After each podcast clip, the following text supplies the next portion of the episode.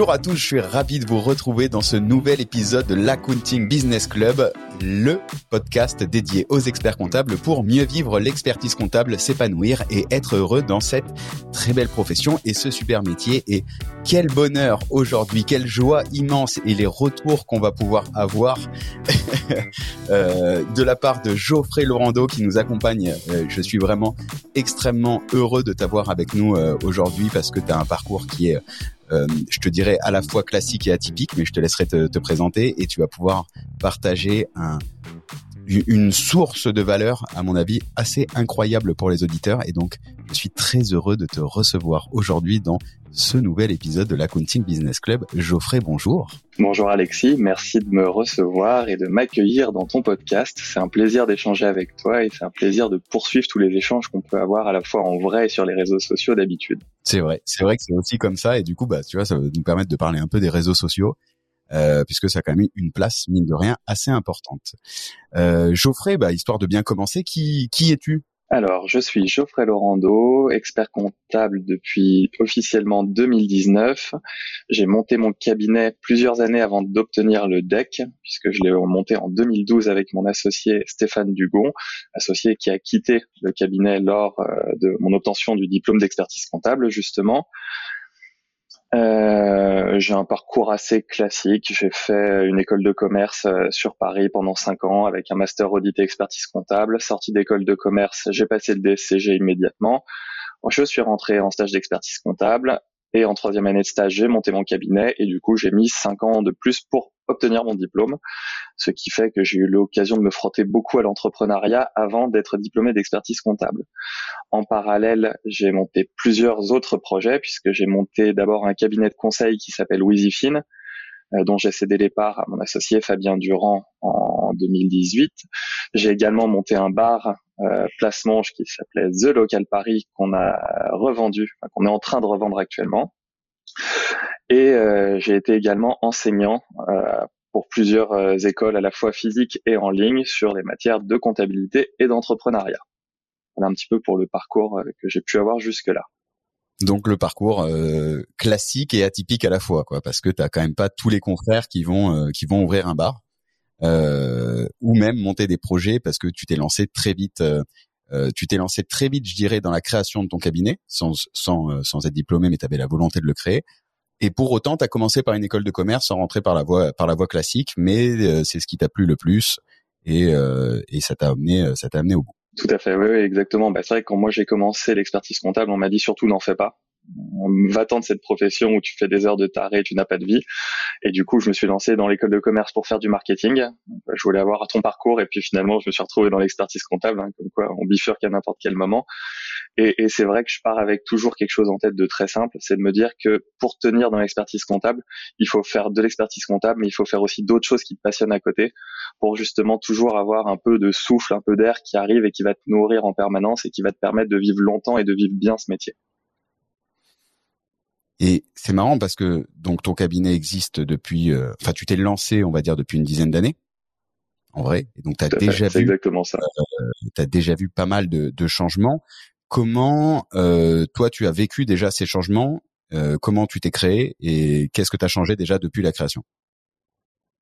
Alors c'est assez intéressant. Effectivement, moi, ma volonté de créer le cabinet, elle partait d'une chose assez simple, c'est que j'aimais pas du tout les méthodes qu'on employait dans le premier cabinet où j'ai travaillé, qui était un cabinet hyper traditionnel, où tout était en papier, où le digital c'était vraiment pas ça, où même les ordinateurs étaient euh, ancestraux. Et, et, donc effectivement, la volonté de base, c'était monter mon cabinet pour travailler à ma façon, avec déjà du matériel correct et avec les dernières technologies. Et euh, effectivement, l'évolution, on l'a constaté tout de suite parce que dès l'ouverture du cabinet, avant même qu'on ait des logiciels en SaaS, nous on utilisait ce qu'on appelle un TSE. Donc c'était un serveur que tu mettais chez toi qui permettait d'accéder à tes applications métiers à distance de n'importe où. Puisqu'en fait dès le début on s'est dit bah le télétravail ça va être pratique. Moi, je vivais sur Paris, mais je bougeais beaucoup. Mes collaborateurs aussi, qui vivaient entre 45 minutes et une heure et demie de Paris. Et donc, en fait, on avait déjà cette volonté de travailler à distance. Et très vite, en fait, on a vu l'évolution du métier avec l'arrivée de toutes les nouvelles applications euh, métiers, genre euh, Quadra, euh, On Demand, Cegid. On a eu tout de suite Use pour dématérialiser à l'époque On a eu aussi la récupération avec les BIX de tout ce qui va être écriture bancaire. En fait, on s'est rendu compte que la partie saisie du métier, il y avait moyen de l'optimiser d'une façon extrême pour justement qu'en fait cette partie qui est pas du tout intéressante, eh ben on puisse la faire vite, la faire avec le moins d'erreurs possible et le moins d'intervention humaine possible finalement. Et c'est là vraiment pour moi la première grosse évolution. Ça, tu t'en rends compte au moment de la création, c'est-à-dire que tu as fait, euh, as fait ton parcours au début, euh, tradi. Euh, en effet, il y a dix ans, on avait tous, euh, on avait tous quand même beaucoup de papier. Euh, tu te dis, c'est pas possible, donc tu premier lancement, tu, tu te lances full digital. Du moins, tu cherches les premiers outils et tu vois le, tu vois l'esprit. Ouais, c'est exactement ça. C'est qu'en fait, on voit l'esprit et je crois que c'était dès 2014, on a commencé à mettre en place Use, qui a été le premier euh, outil de dématérialisation finalement qui nous a permis de, de commencer à dématérialiser les factures. Et euh, dès 2015-2016, on s'est mis à fond sur les BIX, euh, sur la récupération automatique des relevés bancaires. C'est des choses qui paraissent vraiment très courantes aujourd'hui et qui sont quasiment ancrées dans l'esprit de tout le monde. Mais à l'époque, en fait, on n'était pas hyper nombreux à le faire, de ce que j'ai pu observer. Et euh, en fait, on s'est rendu compte qu'on pouvait gagner mais euh, une dizaine d'heures, voire une quinzaine d'heures de collaborateurs par mois, juste sur le fait de ne plus ressaisir à la main les relevés bancaires. Donc ça, c'est ta première, euh, je te dirais ta première évolution, si je comprends. Tu te lances, tu dis, j'ai vu le modèle. Déjà, c'est pas mal. Tu te lances, tu dis, j'ai vu le modèle, je veux pas le faire. Donc tu vas chercher, tu vas répliquer le, le modèle que j'ai connu. Et ensuite, donc tu as une part, tu te lances tes cabinets digitales euh, digitalisé, ce qui pour l'époque était, était le vrai terme de cabinet digital, hein, parce que tu n'en avais pas autant, euh, autant qu'aujourd'hui. Est-ce que tu as eu euh, d'autres, d'autres virages, soit techno, soit organisationnels depuis? Techno, oui, complètement, puisqu'on est passé d'applications du coup qui étaient en TSE, on est passé qu'avec des applications en SaaS, donc plus rien à installer sur les ordinateurs. Mine de rien, c'est un gain de temps phénoménal de plus avoir à maintenir toi-même ton serveur ou de plus avoir appel à un prestataire extérieur pour maintenir tes serveurs à jour. Donc ça, c'est le premier virage. Ensuite, on a eu le virage Dext. c'est pas bien, je cite des, éditeurs, mais en 2018, 2018, on, on s'est rendu compte qu'il y avait un type qui était, enfin, un éditeur qui est en train d'arriver qui s'appelait Dext et qui allait nous faire gagner un temps considérable. Et alors là, on est passé sur du 100% digitalisation de tous les dossiers. Donc en prévenant tous les clients, en changeant à la fois notre manière à nous de travailler, mais également la manière que vont avoir les clients de communiquer avec nous. C'est-à-dire qu'on passe d'un envoi d'enveloppes de documents, de dépôt de documents à la main, à finalement une digitalisation de la part de nos clients pour 90 euh, ou 95% d'entre eux. Ça serait faux de dire que 100% des clients le font aujourd'hui. Et d'ailleurs, on n'a pas voulu nous-mêmes supprimer les clients qui acceptaient pas forcément de jouer le jeu. Mais par contre, même s'ils nous envoient leur papier, ce qui est extrêmement rare aujourd'hui, on va nous-mêmes les, scanner pour optimiser vraiment le, le processus de production. Ça, c'est le premier gros virage, c'est 2018 avec Dex, pour moi, qui, a facilité le travail pour tout le monde. Donc six ans après ta six ans après ta, ta création, grosso modo, tu te dis, je, je commence déjà un switch. Il y a, une, un, premier, virage techno et, euh, et je le prends, je passe en SaaS, ce qui à mon avis change beaucoup de choses euh, dans la manière dont on gère et le cabinet et la relation client. Là en plus, tu as ce premier OCR qui fonctionne bien avec un UX, donc une interface utilisateur pour le client qui est génial et qui marche bien euh, aussi côté cabinet. Et là, tu te dis, ok, je dois rechanger. Exactement. Et ensuite, le deuxième virage technologique, mais qui a été un peu moins fort, mais qui était quand même assez important, c'est l'utilisation d'un autre éditeur de logiciel, puisqu'on était sur Quadra jusque-là. Ensuite, on, est on est basculé sur Full. Et en fait, on s'est rendu compte qu'il euh, y avait une importance fondamentale dans le choix d'un éditeur, c'était tout ce qui va être API. Ouverture en fait des différents logiciels les uns avec les autres. Et en fait, pourquoi on est passé sur Full, qui s'appelait Ibiza à l'époque Parce qu'en fait, Dex plus Full, ça te permettait de faire ta comptabilité euh, pas en un clic, mais presque. Et donc, 2019-2020, euh, on bascule. Ok, d'accord. C'est à ce moment-là. Donc tu, tu testes, tu prends Dext, tu vois la puissance de Dext, et à ce moment-là, tu comprends l'intérêt, tu vois l'intérêt des API, et tu dis je change d'outil de prod pour aller vers de l'API et la totale ouverture, ce qui implique beaucoup de changements derrière. Ok. Exactement. Après avoir quand même testé à peu près tous les logiciels du marché pendant euh, six mois avec euh, avec Timothée et Pascal, on s'est dit ok, Full, il répond à pas mal de nos besoins. Il est en API ouverte, il a un look moderne, il fonctionne bien. On part là-dessus. Et ensuite, du coup, on va se dire, vu qu'il a des API, on va pouvoir aller plus loin et plugger de plus en plus de trucs dessus assez facilement. Euh, que ce soit les logiciels de récupération de facturation, des logiciels euh, de, de, communication avec le client, de tableau de bord, ce genre de choses. Vraiment, on va s'en servir un petit peu comme de hub. Donc là, tu as un deuxième virage technologique en 2020, et puis tu as surtout le virage du Covid, qui fait qu'on avait un cabinet qui était à 50-60% en télétravail, où là, en fait, on va basculer à partir de 2020 à 100% télétravail. Et euh, ça va se faire à la fois assez naturellement, puisqu'on avait déjà tous les outils pour le faire, donc on n'a pas de, rupture de production comme on a pu le constater chez certains de nos, nos confrères. Mais euh, on va avoir surtout en fait une problématique de comment est-ce qu'on manage un cabinet à distance. Et c'est là en fait où on, on va comprendre qu'on va mettre quasiment un an et demi, deux ans à retrouver en fait une culture d'entreprise, à retrouver tous nos repères finalement pour arriver à travailler ensemble. Et aujourd'hui, ça roule, mais euh, c'est impossible de te dire que ça s'est fait en, en, deux minutes. On a dû mettre en place pas mal de choses, et dans les choses qu'on a mis en place, bah, des choses que tout le monde connaît aujourd'hui, qui sont des messageries instantanées type Slack. Première grosse messagerie instantanée qui est hyper utile et avec laquelle on va jouer quasiment tous les jours.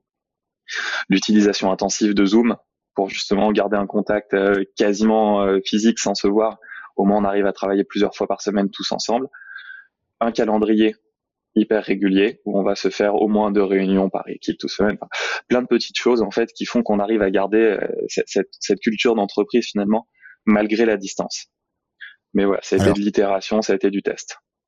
justement, on va on va on va revenir dessus parce que je trouve que c'est super intéressant le fait de de comprendre comment toi tu as réussi à switcher ton cabinet. Euh, alors vous étiez, tu l'as dit déjà, un petit peu en télétravail quand même. Il y avait cette culture. Euh, mais là, là, je pense que tu as pris un vrai virage. Est-ce qu'on peut avoir un peu le contexte en, chiffres Combien de personnes euh, Combien de personnes à ce moment-là? Est-ce que c'était d'ailleurs, euh, t'étais déjà euh, euh, parce que le cabinet aujourd'hui est à Paris et à Pau, donc il y a deux, deux, deux lieux géographiques. Est-ce que tu peux nous remettre un peu de contexte à l'époque et, et après comment comment ça s'est passé? Un, peu de contexte à l'époque, je vais repartir depuis le début, comme ça, ça, ça très facile. Pourquoi en fait on a un cabinet qui a été toujours hyper digitalisé? Tout simplement parce que j'ai monté mon cabinet fin 2012. Juillet 2013, je vais déménager à côté de Chartres. Donc six mois après avoir monté mon cabinet, je suis plus à 100% en présentiel. Et puis ensuite, euh, de 2013 à 2015, j'habite à Chartres. De 2015 à 2016 à Paris. Et à partir de 2017, je vais m'exporter dans le sud dans le sud-ouest de la France à Pau. Donc forcément, déjà, tu comprends un petit peu le principe. Je suis jamais au cabinet à 100% en présentiel. Je peux pas avoir euh, des classeurs avec moi en permanence quand je travaille. Donc, tu as déjà cette obligation de, de dire, OK, le cabinet, il doit être comme moi je vis, c'est-à-dire il doit être partout. Et donc forcément, comme il doit être partout, eh ben, je vais permettre l'utilisation d'outils euh, technologiques, Dext, Compta, tout ce qui va être euh, tous les toutes les GED et tout ça pour avoir accès à mes documents, quel que soit l'endroit où je suis, et pouvoir travailler sans aucun problème. Donc ça c'est pour un contexte. Et effectivement, en 2020, moi ça fait faire déjà plusieurs années, ça va faire 3-4 ans que je suis à Pau euh, quasiment en permanence. Et donc là, avec le Covid, bah, on se dit bon bah en fait moi j'y suis, mes collaborateurs ils peuvent plus aller au bureau de toute façon non plus, donc on va commencer à travailler de chez nous en permanence. Et c'est là en fait où on va être imposé d'être à distance au début. Et en fait on va se rendre compte que c'est quelque chose sur Paris en tout cas qui plaît beaucoup et euh, qui est vraiment accepté par la clientèle, enfin par notre typologie de clientèle. Sur les chiffres, on est trois dans le cabinet quasiment depuis le début, c'est-à-dire un collaborateur, euh, deux collaborateurs et un expert comptable. Toujours été comme ça. Donc euh, Timothée et Pascal qui m'accompagnent depuis euh, depuis pas mal d'années maintenant. Euh, donc assez facile déjà dans un premier temps de, basculer puisque je travaille avec des chefs de mission qui sont autonomes, qui savent ce qu'ils ont à faire, hein, où on a une communication très fluide les uns avec les autres, où on n'hésite pas à dire les choses. Donc ça permet quand même de bien poser le contexte d'une transition assez douce et assez simple pour nous. Euh, à partir de 2022, on a eu quelques recrutements puisque j'ai Hugo et Anthony qui nous ont rejoints au mois de septembre et Nadège qui nous a rejoints au mois de novembre. Donc là, les équipes se sont agrandies.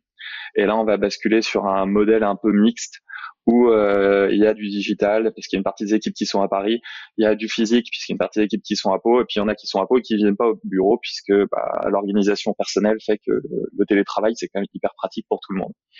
Et donc là en fait on doit recréer justement un univers complet avec des gens qui sont un petit peu partout en permanence Et euh, j'ai l'impression que pour l'instant, enfin de mon point de vue, ça marche vraiment plutôt bien.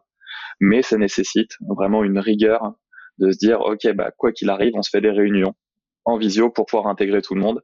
Et surtout en fait, on va intégrer tout le monde dans tout le processus décisionnel à chaque fois.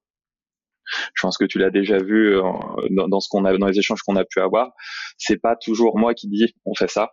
C'est euh, moi qui propose on fait ça. Et avant que ça soit accepté, tout le monde va avoir le droit de donner son avis effectivement, si on n'est pas d'accord, on va en discuter, et puis on va essayer de trouver un compromis qui aille à tout le monde. Mais c'est pas en fait euh, moi qui vais dire vous faites comme ça et puis vous taisez, vous avez rien à dire. Ouais, c'est vrai que pour le voir, tu, tu les fais vraiment. Euh, tout le monde participe. Euh, alors en l'occurrence, nous on travaille ensemble, mais tout le monde participe dans, dans chacune des réunions. Et, et c'est, c'est, il y a un truc, c'est que tu as quand même doublé en vrai ton, ton effectif. Donc tu as eu un après dix ans euh, alors que tu maîtrises ta boîte, en vrai, au bout de 10 ans, un cabinet d'expertise comptable, tu vois comment il tourne, tu sais où tu peux aller. Euh, généralement, tu sais où tu seras les dix prochaines années, bien qu'on pourra y venir après. Il y a deux trois changements qui arrivent. Euh, là, tu décides de, de relancer quasi une autre aventure. Tu doubles, tu doubles les effectifs en trois mois, en accélérant aussi sur la croissance. Comment tu comment tu tu switches, je te dirais, ton organisation? À quel moment tu te dis, ok, là, je, même si ça fait 10 ans, j'accélère et potentiellement, donc comment tu switches euh, cet objectif et quels peuvent être les pièges à éviter? Ouais, alors déjà en fait c'est un switch. On a l'impression que ça s'est fait du jour au lendemain, mais pas du tout. Euh, ça a commencé quasiment un an avant euh, l'embauche d'Hugo et d'Anthony. si tu veux, je me suis relancé dans, dans un parcours semi-professionnel où je suis devenu coach euh, professionnel euh, via Coaching West, une académie sur Bordeaux, etc. Et en fait, pendant tout ce parcours, c'est énormément d'introspection tu vas te demander où est-ce que tu en es et surtout où est-ce que tu as envie d'aller. Et ensuite, effectivement, au bout de 10 ans, tu maîtrises ton cabinet et j'aurais très bien pu te dire, bah, je vais continuer à faire ce que je fais pendant 10 ans parce que je le fais bien, je le maîtrise, mes clients sont contents, j'ai pas de soucis particuliers, je gagne bien ma vie, ça me va. Sauf qu'en fait, au bout d'un moment, tu te dis, mais est-ce que c'est vraiment ça qui me nourrit ou pas? Et en fait, je me suis rendu compte, non, aujourd'hui, j'ai envie d'autre chose, j'ai envie de plus d'humain, j'ai envie de plus d'accompagnement, j'ai envie de me donner les moyens de faire un truc pour ne pas regretter du tout d'avoir vraiment tenté une aventure entrepreneuriale complète. Sauf qu'en fait, entre le moment où tu te le dis et le moment où tu vas commencer à te dire, bon, j'embauche, il va se passer quasiment un an. Et pendant un an, je vais me dire, avant d'embaucher, on va commencer à mettre en place une structure. Et cette structure, on va commencer à la mettre en place en écrivant ses process, en mettant des nouveaux outils en place, en, en testant des nouvelles façons de travailler. On va tenter plein de petits trucs au fur et à mesure. Et, euh, et, et notamment, en fait, ce qui m'a beaucoup aidé à faire tout ça, c'est tout ce qui est réseaux sociaux, où j'ai commencé un peu à raconter ma vie. Et en fait, en racontant ma vie d'entrepreneur sur les réseaux sociaux, je me suis dit, bah, vu que j'ai besoin de contenu pour pouvoir raconter ma vie, je vais tester des trucs. Et en fait, à chaque fois que je me disais bon bah tiens, qu'est-ce que je vais pouvoir tester, je le racontais et ça me donnait envie de tester autre chose et donc de mettre de plus en plus de choses en place, notamment tout ce qui va être euh, des outils de no-code, genre euh, Notion, Airtable, ce genre de choses. Et ben c'est vraiment en fait ces réseaux sociaux qui m'ont euh, qui m'ont un petit peu poussé finalement à les mettre en place. Et au bout de quasiment un an de mise en place, je me suis dit bon bah ok, là la structure elle est là tu sais que tu as du potentiel, tu sais que tu peux aller plus loin. Maintenant, on va embaucher, puis on va se donner les moyens de, vraiment, de vraiment switcher. Qu'est-ce qui a fait que tu as eu envie de, donc après 9 ans, de, de te lancer dans le coaching? Euh, C'est une question assez facile, je pense, quand tu es expert comptable. Tu as l'habitude de faire du conseil en permanence. Et puis au bout d'un moment, tu te rends compte que le conseil que tu fais, il n'est pas souvent suivi par ton client. Il va te dire vas-y qu'est-ce que je fais? Et puis ensuite euh, finalement il va tu vas te rendre compte trois mois plus tard qu'il t'a écouté mais qu'il l'a pas du tout fait ce que tu lui as dit. Parfois pour du mieux parfois pour du pire hein, sans, sans jugement de valeur. Et ensuite je me suis dit ok bah un expert comptable comment est-ce qu'il va mieux pouvoir accompagner ses clients? Et bah il va mieux pouvoir accompagner en développant des ce qu'on appelle des soft skills mais qui va être vraiment en fait tout simplement des, des compétences d'écoute et de questionnement qu'on va pouvoir mettre au service de nos clients. Et en fait, le coaching va vraiment m'accompagner, pas forcément pour faire du coaching à proprement parler de clients, même si ça peut arriver, mais ça va plutôt m'accompagner dans les rendez-vous quotidiens sur une autre euh, façon euh, de poser mes questions, une autre façon d'approcher la situation, avoir beaucoup plus de curiosité finalement par rapport à mon client, pouvoir essayer vraiment de comprendre ce qu'il est en train de vivre et de m'intéresser encore plus à lui d'une façon presque holistique en quelque sorte où tu vas vraiment regarder à 360 tout ce qui se passe pour lui et à partir de ça, soit l'aider à faire émerger une nouvelle solution, soit en tout cas pouvoir mieux l'accompagner. Mais c'était vraiment en fait dans ce but de se dire un expert comptable, il connaît très bien les chiffres, mais euh, niveau humain, je pense qu'on a encore pas mal de petites choses à voir. Et le coaching, bah, moi, ça m'a ouvert euh, vraiment en grand les portes de, du, du, management euh, humain, que ce soit du management de clients ou du management de mes équipes. Et combien de temps dure la formation? Ça dure six mois. Et c'est une formation relativement intensive parce que pendant six mois, tu es trois jours en cours par mois. Et entre les cours, tu dois se faire aller 5 à 10 heures de coaching par semaine. Donc, et puis c'est tombé en plein pendant la période fiscale. J'ai kiffé ça, c'était sympa. Oui, sinon ce serait pas drôle. C'est jamais drôle. Et, je, me, je me fais l'avocat du diable. Moi, je, je, je trouve que ça devrait être indispensable pour ne pas dire ça devrait peut-être être même dans le cursus tellement euh, le, rôle de l'expert comptable au sens large. Hein, quand je dis expert comptable, je pense toujours équipe, cabinet, euh, conseil, euh, conseil d'entreprise. Euh, ou d'organisation au sens large, euh, je me fais l'avocat du diable, tu vas te dire ouais mais soit euh, je mon client il veut pas payer, ou soit j'ai pas le temps, ou soit comment je facture. Toi, tu t'es lancé dedans, tu t'es dit je progresse. Comment tu l'as mis en place Est-ce que tu l'as mis et comment tu l'as mis en place au sein de, de ton cabinet? Bah, en, en, fait, on va avoir vraiment deux, deux types d'utilisation de, de, cette formation, de ce coaching que moi j'ai appris. On va avoir l'utilisation payante, où je l'ai mis en place avec certains clients que j'accompagne en, vrai coaching, on va dire, avec des séances hyper euh, cadrées, euh, comme on peut le voir euh, quand tu vas voir un coach finalement. Donc je vais avoir cet accompagnement client, plus aussi l'accompagnement coaching que je peux avoir au niveau du mémoire d'expertise comptable. Parce que c'est moi, ça partit vraiment de quelque chose d'assez personnel où je me suis rendu compte que bah, quand tu arrives au mémoire d'expertise comptable, tu es souvent lâché dans la nature. Et si t'as pas quelqu'un pour te remettre sur les rails, c'est très compliqué. Donc, euh, donc voilà, ça c'est un peu mon activité coaching euh, rémunérée. Et à l'activité qui est non rémunérée, c'est l'utilisation des compétences finalement dans mon quotidien d'entrepreneur et de d'expert comptable.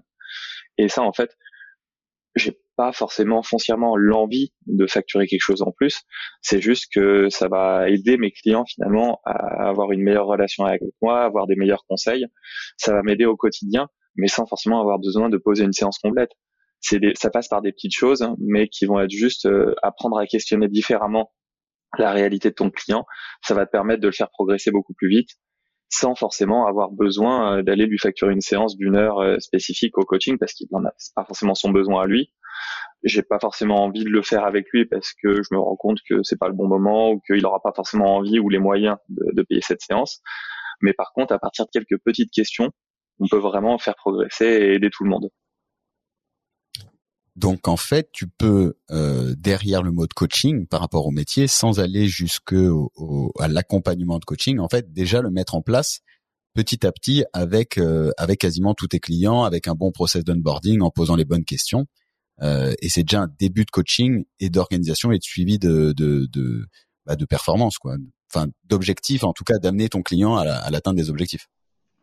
Complètement. en fait, finalement, on fait tout le temps du coaching avec nos clients c'est juste qu'on va pas euh, appeler ça coaching parce que c'est un mot qui est, qui est très mal employé aujourd'hui, je pense. Mais euh, non, en fait, aujourd'hui, c'est ce qu'on fait. On coach nos clients en permanence. Sauf qu'on va appeler ça des rendez-vous de suivi, des rendez-vous mensuels, ce que tu veux. Mais ça reste du coaching. On va lui demander qu'est-ce qui va pas comment est-ce qu'on peut l'aider et on va essayer de comprendre ce qui va pas et on va essayer de poser des questions pour comprendre sa réalité avec beaucoup de, curiosité, de bienveillance, de gentillesse et à partir de ces questions, soit lui-même va pouvoir trouver sa solution et s'il va pas pouvoir la trouver, bah, on a un devoir de conseil donc on est là. Et qu'est-ce que tu penses euh, du fait qu'en fait ce soit le coaching dans ce type de rendez-vous, s'il y a que l'expert comptable qui le fait, que le dirigeant qui le fait, euh, bah, tu te retrouves dans un goulot d'étranglement et tu te retrouves à nouveau dans la roue du hamster et tu cours dans tous les sens et puis, etc. Comment tu penses que c'est possible de faire, euh, je dirais, redescendre ces compétences? Est-ce qu'il y a des petites étapes pour les faire euh, les faire redescendre? C'est hyper marrant que tu me poses ça comme question parce que tu vois, c'était ma réflexion de ce matin. Euh, c'était de me dire comment est-ce que je peux former mes collaborateurs au euh, coaching 101, c'est-à-dire euh, comment est-ce que tu peux donner les bases? Et en fait, tout simplement, j'étais en train de créer un petit programme très court en disant, OK, comment est-ce qu'on peut faire comment est-ce qu'on peut expliquer finalement le coaching avec euh, des notions très simples? Et en, fait, le coaching, tu peux expliquer très simplement que le coaching, c'est quoi? C'est arriver en fait à faire accoucher l'esprit de ton client d'une idée. C'est ce qu'on appelle la maïotique. C'est euh, tout simplement. Et comment en fait est-ce que tu arrives à cette étape? T'as pas besoin d'outils, t'as pas besoin de super méga connaissances. Tu as besoin d'une chose qui est essentielle, c'est apprendre à poser des questions. Et en fait, comment est-ce que moi j'ai envie de faire redescendre ces compétences et comment est-ce qu'on fera ça juste après la période fiscale Et eh ben, ça va être simplement en fait de faire des sessions d'entraînement avec les personnes qui travaillent avec moi, où je vais tout simplement leur expliquer comment est-ce qu'on pose des questions. Et juste avec cette compétence-là, et t'as pas besoin de 50 000 compétences, tu peux faire des choses énormes. C'est tout. Juste à, savoir poser des questions. J'adore. C'est tout. Non mais c'est d'ailleurs c'est génial parce qu'en fait, euh, tu as dit deux choses qui me semblent super importantes euh, à partager. Premièrement, c'est qu'en fait, faut euh, arriver à, à euh, comment dire, pas décomplexifier, mais décomplexer, voilà, plutôt ce qu'est le coaching. Parce qu'en fait, le coaching, c'est poser des questions et c'est permettre aux personnes, entre autres, de trouver les bonnes réponses. Et ça, c'est ça, du coup, ça se descend, ça s'apprend à poser des questions et puis après, on peut on peut le partager. Et il y a un deuxième euh, point que tu viens de viens de soulever et auquel je porte une très grande importance, qui est de faire du training, de, de se laisser des moments d'entraînement mensuellement euh, avec les équipes, parce que tu tu peux pas faire monter les équipes en compétences sans les entraîner et notamment à poser des questions, puisque poser des questions c'est de l'humain et que euh, franchement dans tout le cursus on, on t'apprend pas des masses à poser des questions, si ce n'est peut-être en audit, mais c'est les questions que tu poses en audit sont rarement les questions qui qui vont aider ton client euh, à se dépasser euh, ou au moins atteindre ses objectifs. Et donc c'est vrai que les sessions de training, c'est euh, c'est vraiment des moments qui sont qui sont, bah, je pense franchement très importants si ce n'est sacré dans des, dans les entreprises au sens large. Hein. Nous on le fait on le fait aussi chez nous, c'est indispensable. Donc tu vas mettre ça en place. Tout, à fait. Ouais, c'est simple. Et puis voilà, et si n'importe qui veut le mettre en place, en fait, c'est, je pense que tout le monde peut le faire. C'est assez simple, et c'est simplement de se dire, quand je vais poser une question, je ne pose pas de questions fermées. C'est-à-dire que je ne demande pas hein, est-ce que tu fais ça, est-ce que tu fais ci? C'est qu'est-ce que tu vas faire, comment tu vas le faire, quoi, pourquoi en fait. C'est ça en fait. Et c'est juste à partir de ce petit switch de dire là, je ne pose plus de questions fermées, je ne pose que des questions ouvertes, que déjà tu vas pouvoir ouvrir une discussion avec ton client ou une discussion même avec ton collaborateur, avec ton chef de mission, avec qui tu veux. Mais en tout cas, tu vas laisser l'opportunité d'aller plus loin qu'un oui ou un non. Et c'est ça, en fait, c'est pour moi ce point-là sur lequel tu dois vraiment t'entraîner. Et j'insiste bien, c'est le tu dois. C'est moi sur ça que je vais axer vraiment euh, mes sessions d'apprentissage du coaching avec euh, les petites compétences que j'ai. Hein. Je suis loin d'être un coach euh, exceptionnel avec le master coaching, le diplôme, le machin des gens qui dont c'est le métier à temps plein, mais simplement d'apprendre à reposer des questions ouvertes et ben juste avec ce petit switch, ce petit changement, je pense qu'on peut faire des accompagnements juste incroyables avec nos clients. Ouais, parce que si tu si tu mixes, c'est ça qui est exceptionnel, je pense, c'est que si tu mixes les compétences de lecture et de pédagogie des chiffres, le fait d'avoir la donnée comptable qui en fait est le, le cœur de ce qui te permet de piloter une entreprise, euh, et que donc tu as accès à cette donnée en temps quasi réel, euh, si tant est qu'on te transmet les éléments, mais au bout d'un moment on te les transmet et au bout d'un moment ils vont arriver tout seuls que tu mixes ça avec des bonnes questions et des objectifs, en fait, la puissance, elle est, elle est, euh, elle est infinie, quoi. Exactement. C'est un changement d'état d'esprit. Génial. Franchement, et donc du coup, tu vas passer sur des trainings avec les équipes et tout le monde va pouvoir euh, va pouvoir faire le coaching. Exactement. En tout cas, tout le monde va pouvoir poser des bonnes questions, à défaut d'avoir tout le monde, il faut que tout le monde ait un diplôme de coach professionnel au début. Et après, si c'est une volonté de la part des équipes de se former en, tant que coach professionnel, ça sera avec plaisir que que je leur euh, je leur ouvrirai les portes de formation euh, professionnelle pour ça. Mais mais en tout cas, oui, je pense que c'est des compétences aujourd'hui dans un cabinet d'expertise comptable qui sont à mon avis indispensables à avoir.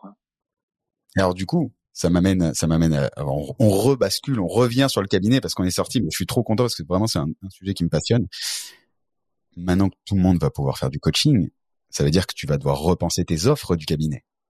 Parce qu'à la base, non mais à la base, donc on, reprend depuis la création. Tu as eu euh, deux gros changements, euh, deux gros changements tech, euh, dont un notamment le SaaS qui, à mon avis, est encore plus en train de s'accélérer maintenant. C'est-à-dire que tu es passé sur le SaaS 2018-2019, on est en 2023. À mon avis, euh, ça va aller très très vite sur tous ces sujets au cours des deux trois prochaines années pour deux raisons. Première raison, les outils cabinet. Deuxième raison, les outils qui parlent directement aux utilisateurs. Allez, si on doit pousser troisième raison, la facture électronique, mais ça c'est tellement gros que euh, que qu'on va au-delà. Donc techno, tu as eu deux gros changements. Maintenant niveau business, tu rajoutes le coaching. Est-ce que tu changes tes offres? Comment tu comment tu vas vivre ça? Ouais, complètement. En fait, aujourd'hui, mais alors c'est peut-être une anticipation, c'est que euh, je, pense qu'effectivement, en tant que cabinet, ça va être très compliqué de se positionner simplement comme un faiseur de déclaration ou lias fiscale. C'est pour moi, ça me paraît très difficile d'être ça ou uniquement ça aujourd'hui, même si dans la réalité, la majorité des cabinets, à mon avis, le sont. Et c'est pas grave, c'est comme ça, on, on l'est aussi, et c'est une, une chose qui est très bien. Ce qui est intéressant, c'est que on parle beaucoup de conseils. Tout le monde te dit ouais le conseil c'est l'avenir de l'expertise comptable et tout. Le conseil déjà dans l'absolu il faut distinguer vraiment deux types de conseils. Hein. C'est pas toi que je vais apprendre ça, hein. c'est Philippe Barret qui nous l'a expliqué dix mille fois. Tu as euh, le conseil spécifique, évaluation d'entreprise, euh, l'audit euh, spécial, ce genre de choses. Et puis tu as l'accompagnement qui est le conseil quotidien. Alors déjà moi quand je parle de conseil je parle vraiment d'accompagnement parce que pour moi, c'est là en fait où l'expert comptable a un rôle à jouer, c'est qu'il connaît la réalité de son client, il connaît sa vie de tous les jours, donc il va pouvoir l'accompagner au quotidien. Et pour répondre à ta question, oui, on est en train de changer nos offres. Pourquoi?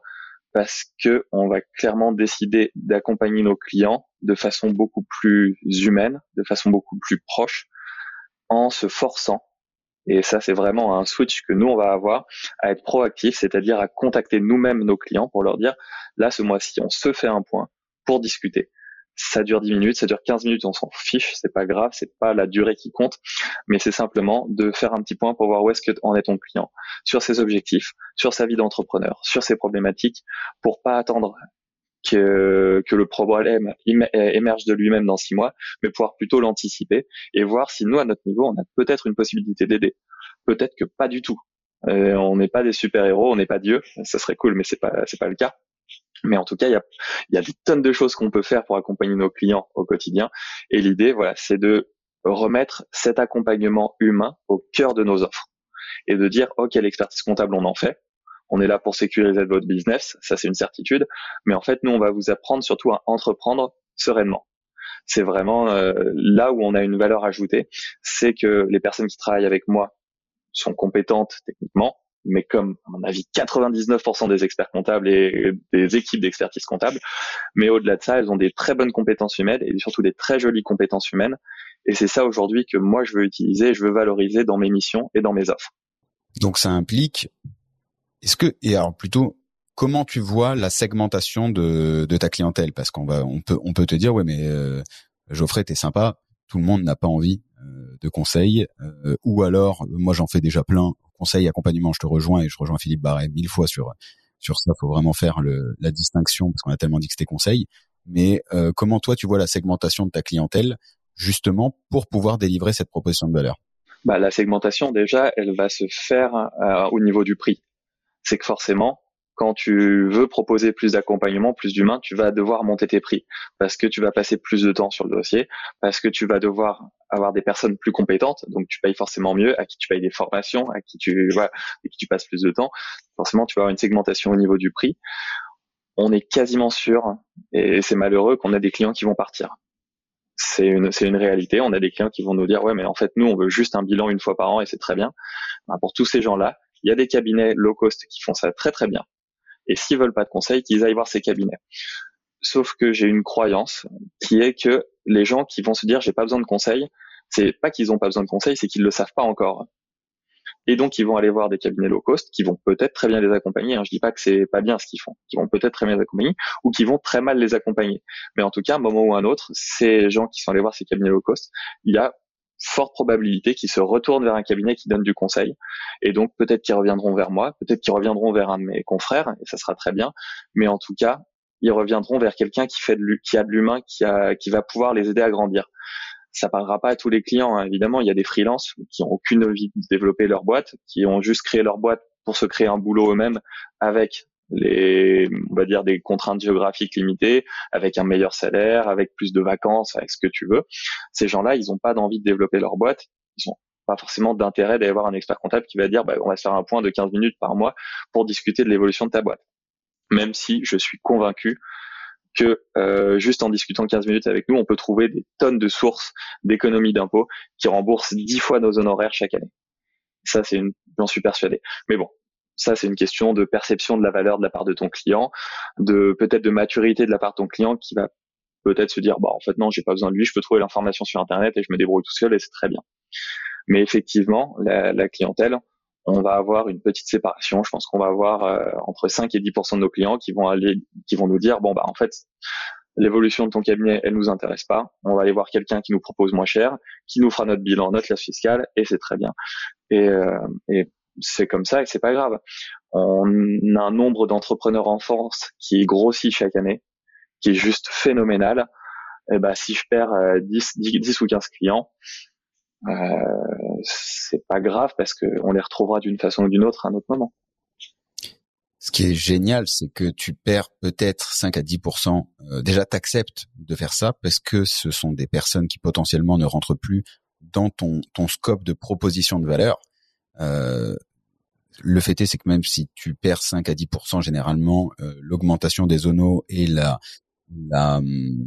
euh, la, la, satisfaction en plus des nouveaux clients et potentiellement le pouvoir de recommandation que ça peut avoir parce que l'offre est totalement différenciante de ce qui existe fait que les 5 à 10% de pertes tu les tu les compenses euh, largement. Mais tu fais le choix et, et ça c'est important parce que beaucoup de cabinets euh, quand quand j'ai l'occasion de discuter ne vont pas jusque là toi tu tu fais le choix de dire ok on switch de toute façon c'est l'évolution de la boîte euh, c'est l'évolution du service c'est l'évolution de la tech aussi qui va arriver par dessus on y va et, l'équipe est ok euh, aussi avec ça.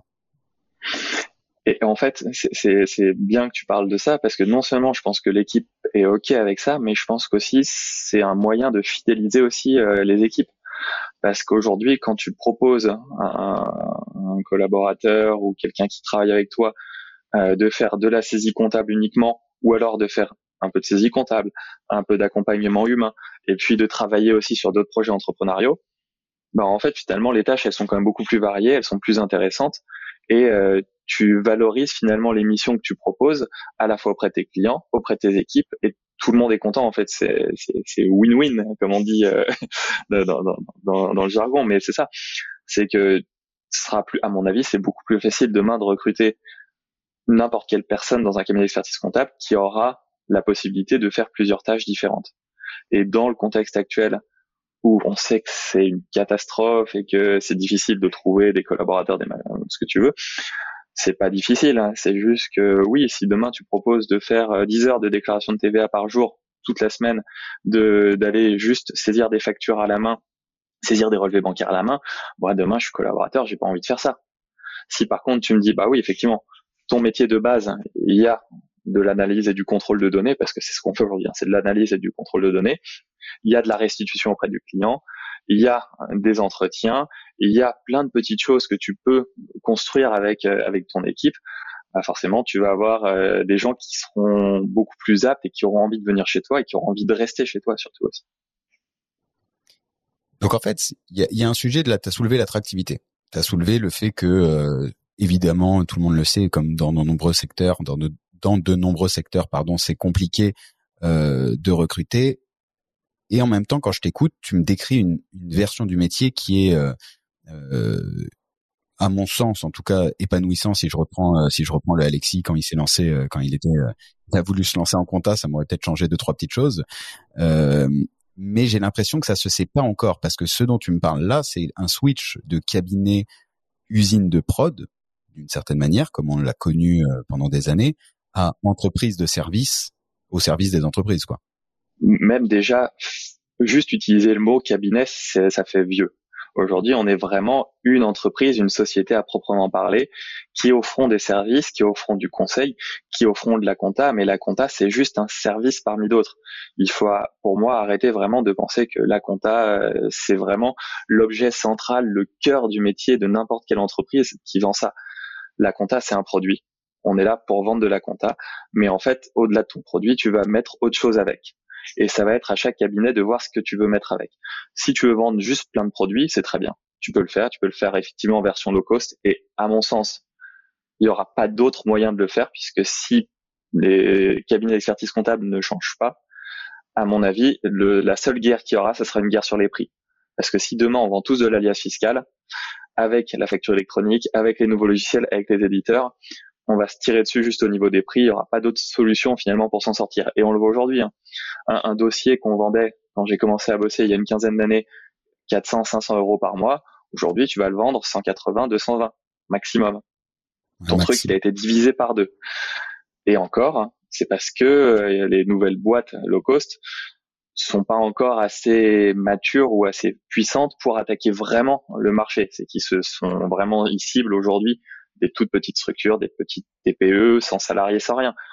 Dans cinq ans, s'ils attaquent notre cœur de métier, ils vont prendre une clientèle qui sera peut-être massive. Mais là, on va moins rigoler. Puis ça sera plus des 180, 200 euros par mois, ça va tomber à 100 ou 80 euros par mois. Et donc là, mm. soit tu demandes à ton collaborateur de faire 100 à 130 dossiers par mois, mais dans ce cas, tu vas tuer n'importe quel collaborateur, soit tu switches. Et euh, moi, je pars du principe que c'est plus facile de switcher tant qu'on a encore le temps de le faire. Ça plaira à tout le monde, ça va plaire à nos clients aussi parce que je pense que l'humain, c'est essentiel dans notre métier. Les gens qui viennent me voir aujourd'hui, ils viennent pas me voir pour faire de la comptabilité. C'est un prétexte. Ils viennent parce qu'ils veulent du conseil, ils veulent de l'accompagnement, ils veulent de l'écoute. Et ben aujourd'hui, c'est ça qu'on va vendre du conseil, de l'accompagnement et de l'écoute. Du conseil, de l'accompagnement et de l'écoute que tu vas vendre et toi et les équipes qui vont t'accompagner. Parce que là, ce que tu décris, c'est euh, une, une, érosion des marges qui est même plus une érosion, qui est, qui est euh, parce que tu as tes prix qui sont divisés par deux faciles, qui vont continuer de se diviser par deux potentiellement lorsque tout le monde sera dans la course. Et euh, en face, tu as quand même une sacrée augmentation aussi de tes coûts, à la fois évidemment les salaires qui augmentent et euh, pour être franc, c'était quand même très très bas euh, quand on y était, donc c'est bien que ça rééquilibre un petit peu. Euh, mais tu as aussi une énorme augmentation des coûts informatiques liés en partie au SaaS. Alors tu gagnes des coûts de production puisque tu, tu gagnes du temps, mais, mais c'est vrai que le business model est obligatoirement euh, impacté et doit être modifié maintenant. Et tu as raison. Qu'est-ce qu'il y a? Est-ce que ça a joué dans ta dans ta décision ou plutôt comment ça a joué dans ta décision en 2020 quand tu as dit je, je vais commencer à switcher euh, mon modèle non, ça ça a pas joué dans la décision. En fait, moi, ma, ma décision, elle vient juste euh, de l'envie de m'épanouir le plus possible dans mon métier. Et pour m'épanouir le plus possible dans mon métier, bah, je pars d'un constat. Qu'est-ce que j'aime faire dans mon travail?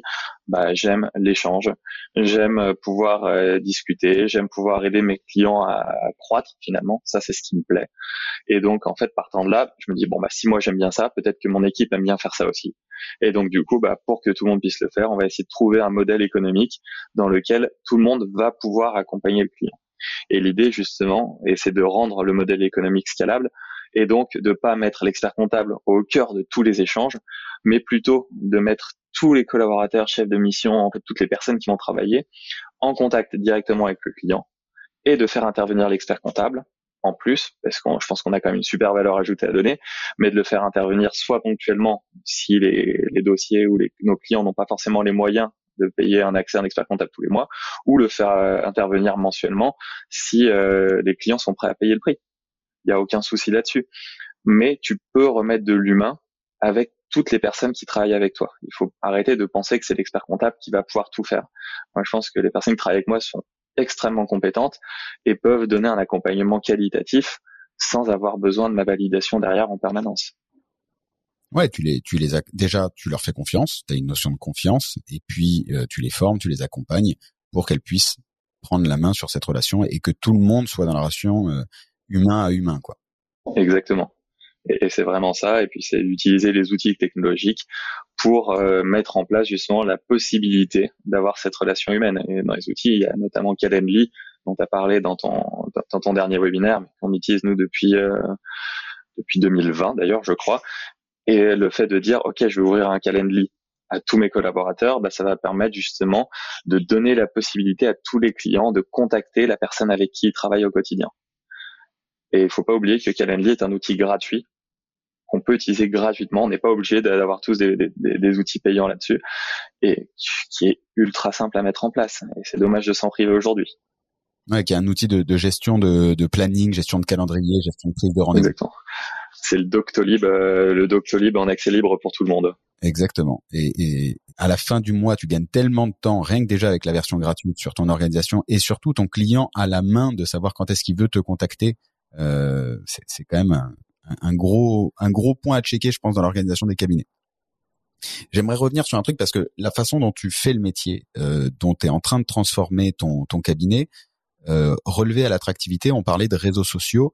Le, le truc, c'est que aujourd'hui, il y a une vraie méconnaissance euh, d'une part de tout ce que peut faire un expert comptable, du quotidien de la vie en cabinet. Euh, si je lis ce qu'on peut lire de temps en temps sur Twitter ou sur ou sur LinkedIn, c'est que généralement travailler en cabinet, c'est euh, si ce n'est pas le bagne, c'est c'est vraiment chaud.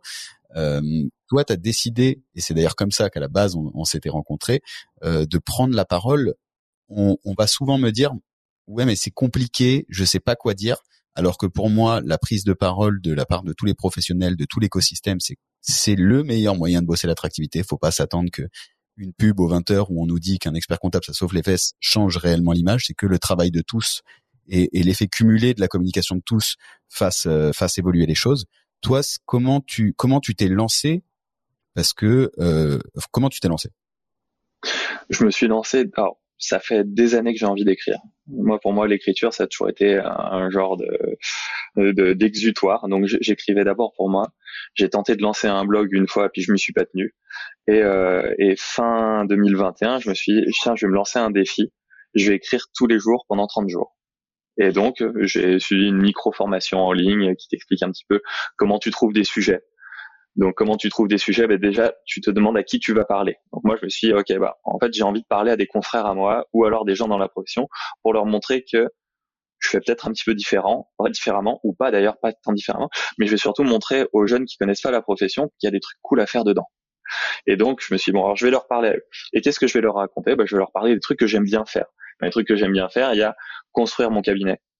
Comment est-ce que je vais mettre en place des nouveaux outils Comment est-ce que je vais choisir euh, le, prochain le, prochain logiciel que je vais mettre en place, le, prochain outil pour écrire mes process euh, Qu'est-ce que je vais faire je vais parler de d'organisation parce que c'est ma grosse mon, gros kiff c'est de lire tous les bouquins d'organisation possible hein, la semaine de 4 heures Atomic Habits tous ces trucs là où je suis un, je suis un, gros geek de l'organisation et c'est une de mes grandes passions dans la vie c'est ça. On, a les passions qu'on mérite hein, il paraît mais voilà. Et, et, et du coup ouais, je me suis bon, je vais parler de tout ça parce que je me je, je me dis une seule chose c'est quand j'écris un article si ça sert à une seule personne c'est utile et je me suis dit bon bah ouais parce qu'en en fait tu te si tu te commences à écrire en te comparant aux mecs qui vont faire 900, 1000, 1200 likes par mois, t'écriras jamais. Parce que il euh, y a toujours un mec qui fera mieux que toi. Mais ça, c'est vrai dans tous les domaines de ta vie. Hein. Il y aura toujours un mec qui est plus compétent que toi, qui court plus vite, qui nage mieux et qui écrit mieux que toi. Ça, c'est c'est une chose, c'est pas grave. Mais je me dis bon, à chaque fois que je vais écrire un truc, il y a peut-être quelqu'un qui a jamais entendu parler de cette idée-là qui a jamais entendu parler de time blocking, qui a jamais entendu parler de Calendly, qui a jamais entendu parler de Slack, des, des, trucs pour moi qui me paraissent hyper basiques, mais en fait qui ne sont pas forcément à tout le monde. Donc je dis bah je vais présenter ça, je vais présenter comment est-ce qu'on se sert de ces outils ou de ces méthodes en cabinet, et on va voir si ça marche. donc j'ai commencé comme ça pendant 30 jours, et puis en fait au bout de 30 jours je me suis dit, bon on va on va repiler pour encore 30 jours, et puis en fait je crois que ça a duré 145 jours d'affilée. Et en fait au bout de 145 ouais, tu, tu prends l'habitude, ça marche bien. Euh, parfois ça marche trop bien et parfois tu as des trucs euh, qui font que tu dois faire attention à ce que tu écris aussi parce que tu te rends compte que tout ce que tu écris peut être très mal interprété parfois.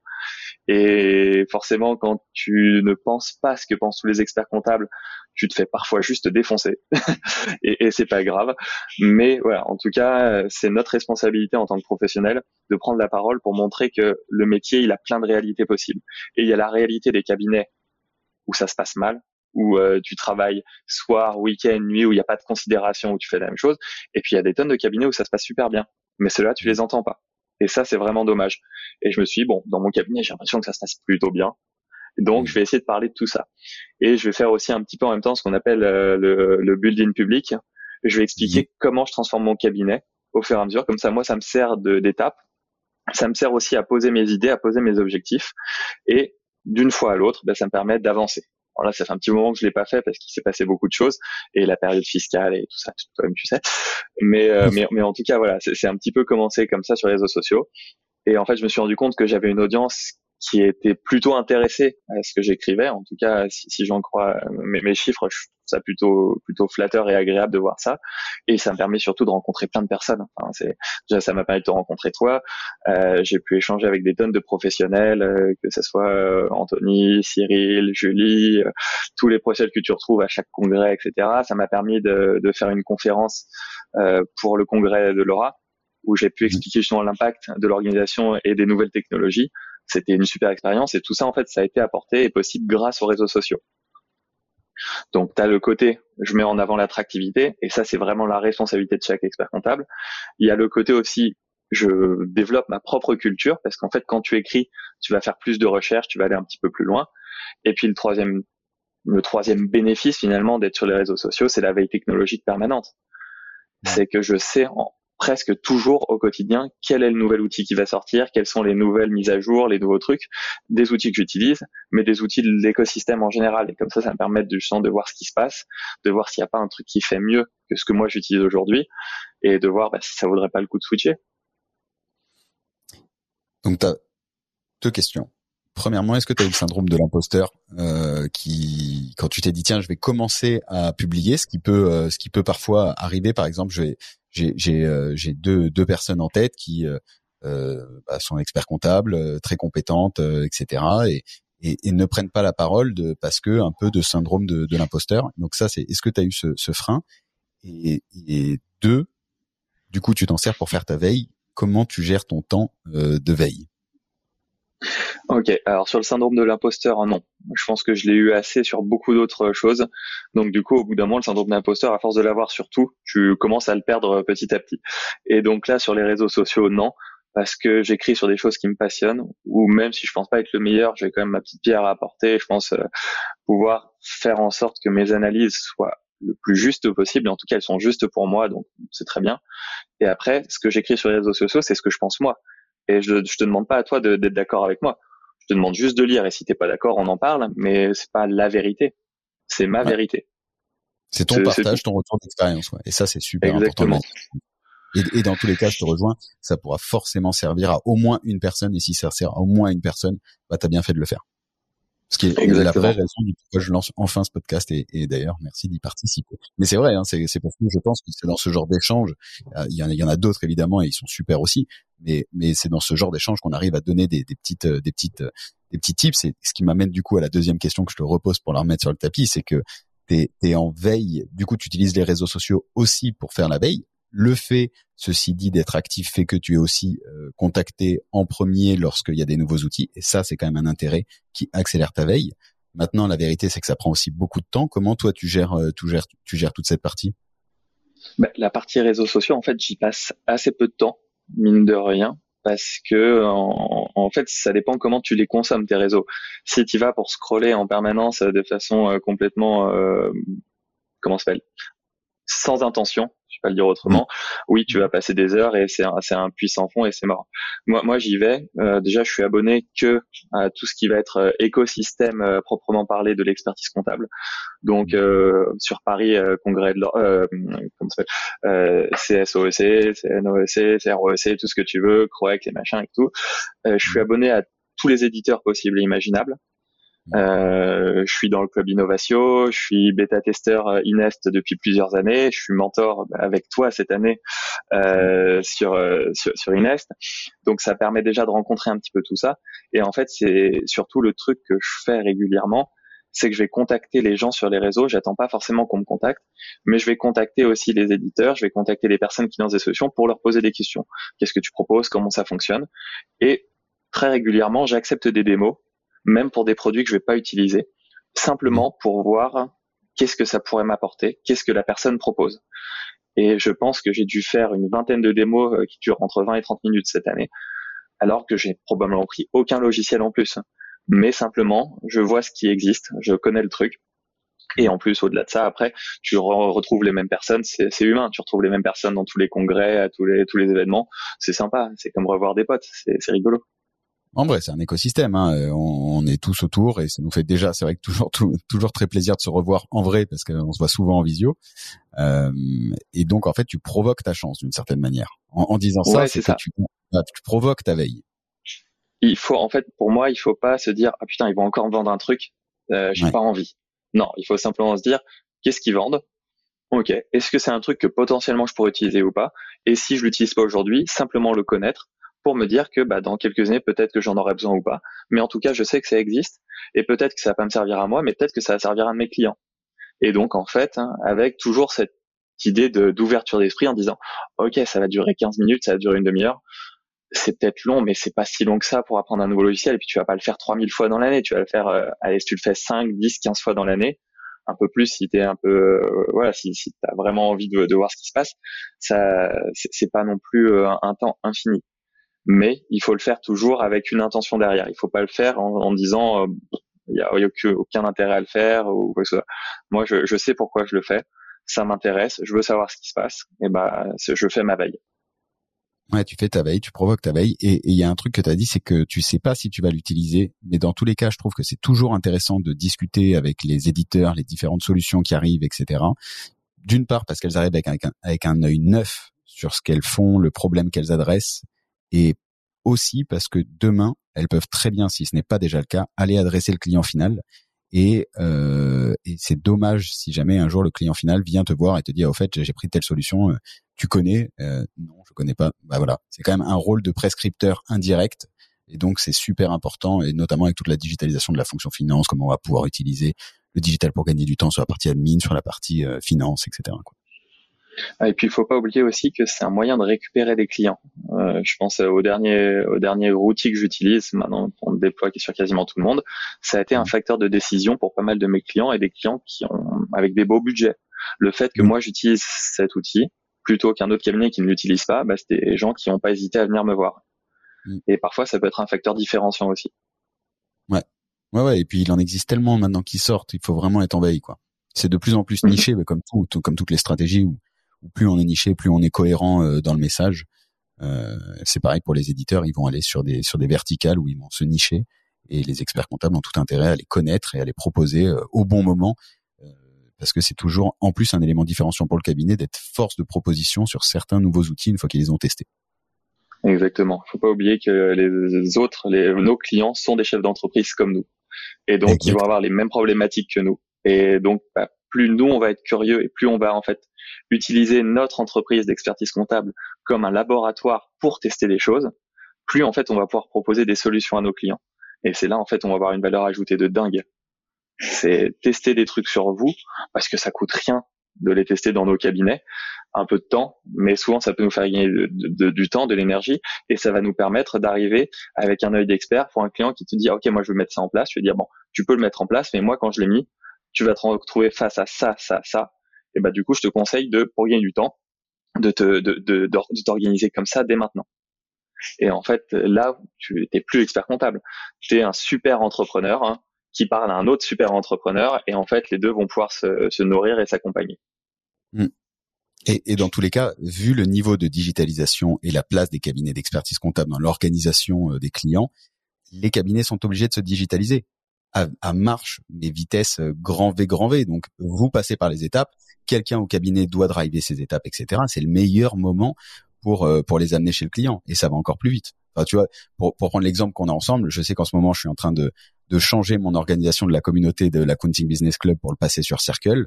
En vrai, c'est assez compliqué et ça prend un peu de temps. Je suis en train de me noter tous les, toutes les étapes, tous les process, etc.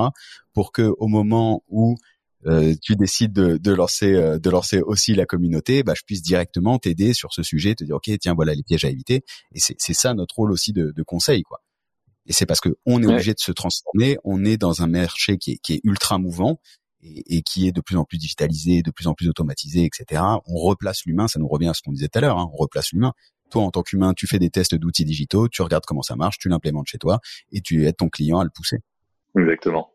Geoffrey, le temps file. Oh là là, déjà une heure. Juste alors deux, euh, petites euh, deux petites dernières questions, au moins une qui m'intéresse avec tout ce que tout ce qu'on vient de s'échanger. Comment euh, comment tu progresses? Comment tu consommes beaucoup de contenu sur l'orga et, et je te rejoins. comment tu progresses toi aujourd'hui? Comment je progresse? Déjà, dans tout ce que je consomme comme contenu, j'essaye de le garder de côté. Euh, je suis un fan de tout ce qu'on appelle le deuxième cerveau. Donc j'ai toute ma bibliothèque de contenu que je mets à jour régulièrement. J'ai des applications qui me permettent de stocker. Euh, je lis beaucoup sur mon Kindle, donc qui permettent de stocker tous mes surlignages, mes machins, de faire des résumés de bouquins. Et donc ça, c'est une première façon de progresser, c'est de noter ce que je lis, de le mettre de côté. Et euh, surtout, la meilleure façon de progresser, c'est de la mise en action. C'est quand je lis un truc qui m'intéresse, je le laisse pas à l'état d'idée, je le teste. Et parfois ça marche, parfois ça marche moins, mais en tout cas j'ai essayé et je sais si c'est bon pour moi ou si c'est pas bon pour moi ou si ça mériterait peut-être un peu plus de temps. C'est comme ça que tu progresses en faisant. Quand tu testes, t'embarques l'équipe à chaque fois dans, tes tests. Tu tu mets quoi? Tu mets 90 jours? Alors à chaque fois, pas à chaque fois, parce que parfois j'ai des trucs vraiment très très bizarres que je vais tester tout seul, euh, mais la plupart du temps, la plupart du temps. Non non, mais tu peux pas demander à tout le monde non plus de, de changer leur façon de travailler, leur façon de penser, leur organisation en permanence. Mais oui, euh, je, je, teste et pas forcément que sur 90 jours, parfois sur un, un peu plus que ça. Mais en tout cas, je teste avec l'idée en tête de voir s'il y a un intérêt en gain de temps un gain de productivité, un gain peut-être d'épanouissement aussi pour le collaborateur. C'est pour ça aussi qu'on a changé, euh, qu'on est en train beaucoup de changer d'éditeur de logiciel aujourd'hui. C'est que ça a été une demande de, de mon équipe de me dire ok le logiciel que tu avais avant il est bien, celui-là il est mieux, donc on va aller sur le mieux. Et, c'est comme ça que tu progresses. Mais pour moi, le progrès ne passe que par l'action. Tu peux lire tous les bouquins que tu veux. Si demain tu n'essayes pas, ça sert à rien. Un, jour, j'avais j'avais lu un chiffre. Alors je sais pas je sais pas ce qu'il en vaut, mais euh, que tu avais 5% des personnes qui lisent tous ces bouquins d'organisation, ces bouquins de business, qui mettent vraiment euh, en, en, en, place ce qu'elles ce qu'elles viennent de lire. Quoi. Bah oui, et, et, c'est ça m'y impose. C'est marrant parce que tu vois, à chaque fois que je fais un podcast, on me dit, mais en fait, t'as pas peur que quand tu vas parler des trucs que tu fais, on te pique tes idées? Je dis, bah non, j'ai pas peur parce que je sais que sur les personnes qui vont écouter ça, on a 3% qui vont me mettre en action et les autres, ils vont juste écouter, ils vont se dire, ah, c'est peut-être cool ou c'est peut-être pas cool, d'ailleurs, j'en sais rien, mais qui ils en font rien. Donc non, j'ai pas peur. Je pense que les millions de personnes, tu veux dire, hein, les, les, 15 millions de personnes, bien sûr. Non, mais je, je, pense qu'en fait, on, on, peut tous se nourrir et apprendre les uns des autres. Je pense que la connaissance, c'est quelque chose justement qui, qui va juste se développer quand on la partage. Et si moi, à ma petite échelle, je peux aider à partager cette connaissance, bah, ça me fait plaisir. Je regretterai jamais de, de partager ça. Et je te rejoins mille, mille, mille millions de pourcents. C'est tellement. De toute façon, tout le monde a la capacité de trouver toutes les infos aujourd'hui.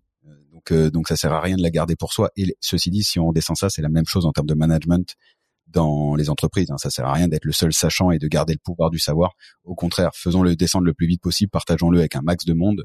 Et, c'est que comme ça que tout le monde pourra progresser. Puis après, tu as cette logique aussi de donner et tout le monde donne et c'est, tout le monde grandit ensemble. quoi. Donc ça, c'est, indispensable. Et alors du coup, bah, dernière question, si tu avais une ressource, voilà, tu vois celle qui celle qui peut être euh, game changer après une heure quatre, si les gens sont encore avec nous, c'est c'est un vrai plaisir et donc il mérite cette ressource. Si tu as une ressource euh, à partager, ça peut être livre, blog, euh, vidéo YouTube, euh, musique, un truc qui qui fait game changer. Ouais, j'ai j'ai un YouTuber que je trouve vraiment génial pour moi qu'il faut suivre absolument. Il s'appelle Ali Abdal.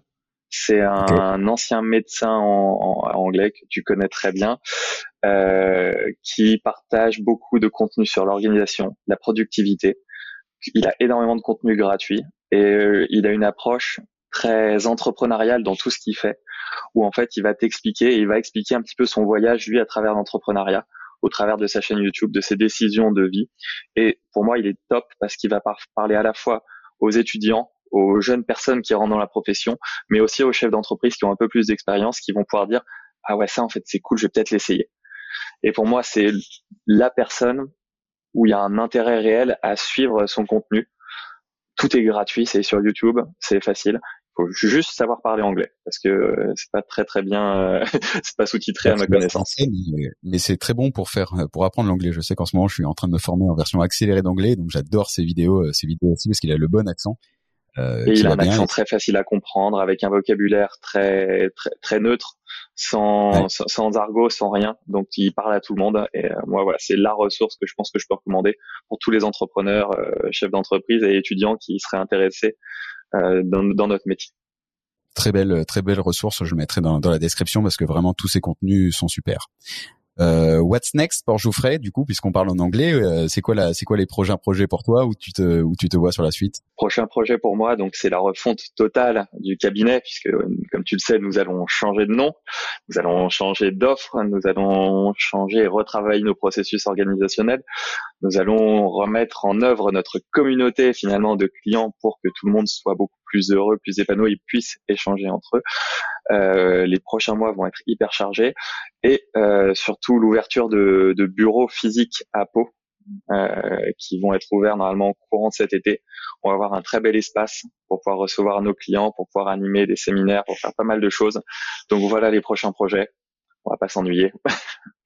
Que, du, que des belles choses pour la suite, quoi. Vraiment. Ouais, ça, va, ça va être top. Hein. Il y a pas mal de choses qui vont changer, mais euh, qui vont changer pour le mieux. Et euh, si tout va bien, peut-être aussi un recrutement euh, en fin d'année, en fin d'année. Allez, bah du coup ça me ça me pousse à la dernière question, Geoffrey. Où est-ce qu'on peut te contacter si on veut te contacter pour en savoir plus sur comment tu fais les choses, ou alors pour rejoindre le cabinet? LinkedIn, c'est mon profil, Geoffrey Laurando sur LinkedIn. J'essaye de répondre le plus souvent à tous les DM que j'ai. J'en ai beaucoup, donc parfois c'est un petit peu long, mais la plupart du temps sur LinkedIn, c'est là où je publie mes offres, c'est là où je publie mon contenu, et c'est là où il y a toutes les dernières informations et tout ce qui peut vous intéresser en tout cas pour euh, sur mon cabinet. Trop chouette. Est-ce que tu veux rajouter quelque chose? Non, écoute, euh, merci, euh, merci de ton invitation. Euh, c'était top. Ça m'a fait plaisir de parler avec toi sur tout ça. Ça passe beaucoup trop vite, mais comme à chaque fois qu'on discute ensemble, et, voilà, c'est top. Mais en tout cas, voilà, sur tous les experts comptables, ayez bien en tête mon avis une chose, c'est que ça va changer très très vite dans les années à venir. Non, anticipez le changement. Attendez pas que ça soit que ça soit trop tard ou de plus avoir le choix. On a encore le temps de le faire je sais pas combien de temps on a devant nous. Est-ce qu'on a un an, cinq ans, dix ans? Mais en tout cas, on va être obligé de changer. On s'en rend compte. Plus on le fera tôt, plus ça sera facile. Et, euh, et voilà. Et il y a beaucoup de ressources gratuites. Il y a beaucoup de personnes qui sont là pour nous accompagner à ce changement. Pas hésiter à solliciter tout ça et notamment à te solliciter toi aussi. Tu fais partie de ces ressources. Et, euh, et voilà. Mais en tout cas, pas se dire que le métier qu'on a connu sera le même dans cinq ans. Pour moi, c'est impossible que ce soit le même. Ou ça va être euh, beaucoup trop de changements à venir, à mon avis, dans les années à venir. Ça sert à rien d'attendre d'être au pied du mur. C'est, maintenant qu'on est au pied du mur, en n'attendant pas le vrai, euh, le vrai pied, quoi. C'est ça. C'est ça. N'hésitez pas à sortir de votre zone de confort. C'est ça qui est marrant aussi. Toujours se challenger sur des nouveaux projets euh, et surtout à, à mettre euh, l'équipe du cabinet au centre de ce projet. C'est ça qui est important. C'est que plus on sera nombreux à le faire ensemble dans un cabinet, mieux ça marchera. Parfait. Le mot de la fin. Merci beaucoup euh, Geoffrey, c'était vraiment fabuleux. Si cet épisode vous a plu, déjà ça veut dire que si vous êtes encore là, c'est que j'imagine que ça vous a plu. Merci beaucoup de nous avoir écoutés. Euh, il paraît que c'est bon, donc laissez des commentaires sur euh, sur vos plateformes préférées, mettez 5 étoiles, euh, ça nous fait toujours plaisir. Surtout, en vrai, le plus important à mon sens, c'est que vous le partagiez cet épisode pour qu'il y ait un maximum euh, d'experts comptables, de confrères, consoeurs, même de personnes dans les cabinets qui peuvent l'écouter pour faire remonter, faire changer les organisations puisque encore une fois, on l'a dit, c'est le travail de tous un à un qui va faire que euh, bah, on pourra être le plus nombreux à mieux vivre l'expertise comptable, mieux vivre ce métier, ces transformations et tous ces fabuleux changements qui arrivent, parce que l'avenir est radieux. Je vous remercie à tous pour votre écoute et encore une fois, Geoffrey, mille merci et puis à très vite pour un nouvel épisode. Ciao. Merci à toi.